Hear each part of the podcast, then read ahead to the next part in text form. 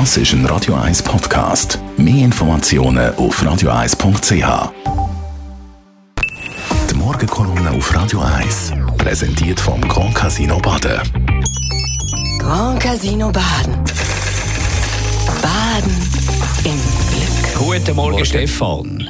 Schönen guten Morgen miteinander. Hallo. Es geht in Ihrer Kolumne um einen EU-Korruptionsskandal, da um die äh, griechische Politikerin Kaili, Vizepräsidentin sogar noch, die sich eigentlich, man kann es so sagen, von Katar hat kaufen Absolut. Was da im EU-Parlament in Brüssel abgeht, das ist ein ausgewachsener Skandal und einer, der tief in die europäische Politik blicken lässt und bei mir doch ein paar Forderungen sich aufdrängen. Bekannt ist, dass das EU-Parlament in Brüssel völlig überdimensioniert ist. Da tummelt sich in einem Saal 750 Politikerinnen und Politiker.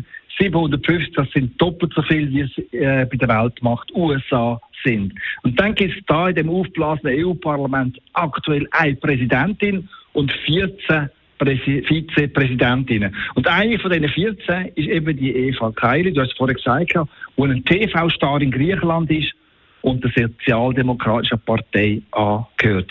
Mit ihrer glamourösen Politkarriere ist es jetzt aber vorbei, denn die Vizepräsidentin sitzt in U-Haft und zwar wegen happiger Vorwürfe, bandenmäßiger Korruption und Geldwäscherei.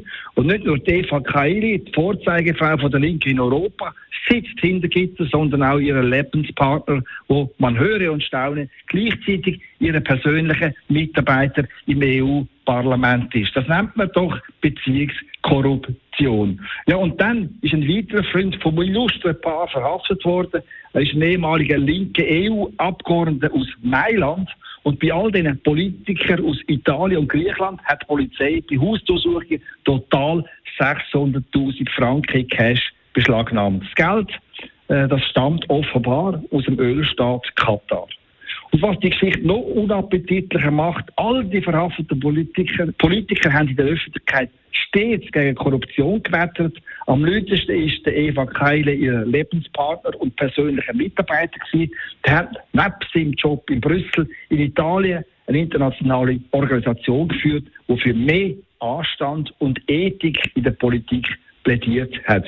Mitgemacht und mitverdient haben in dem Club auch ehemalige Politgrößen aus der EU-Zentrale. Überraschend ist das alles nicht, denn im EU-Politbetrieb gibt es ein Problem. Es fehlt an Transparenz.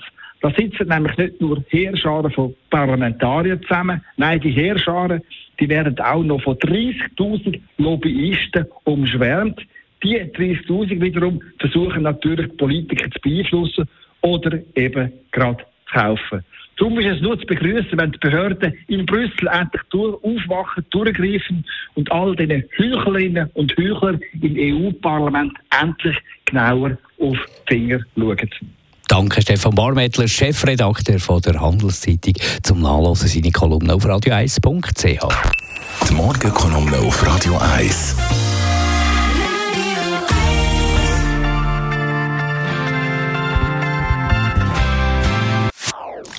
Das ist ein Radio 1 Podcast. Mehr Informationen auf radio1.ch.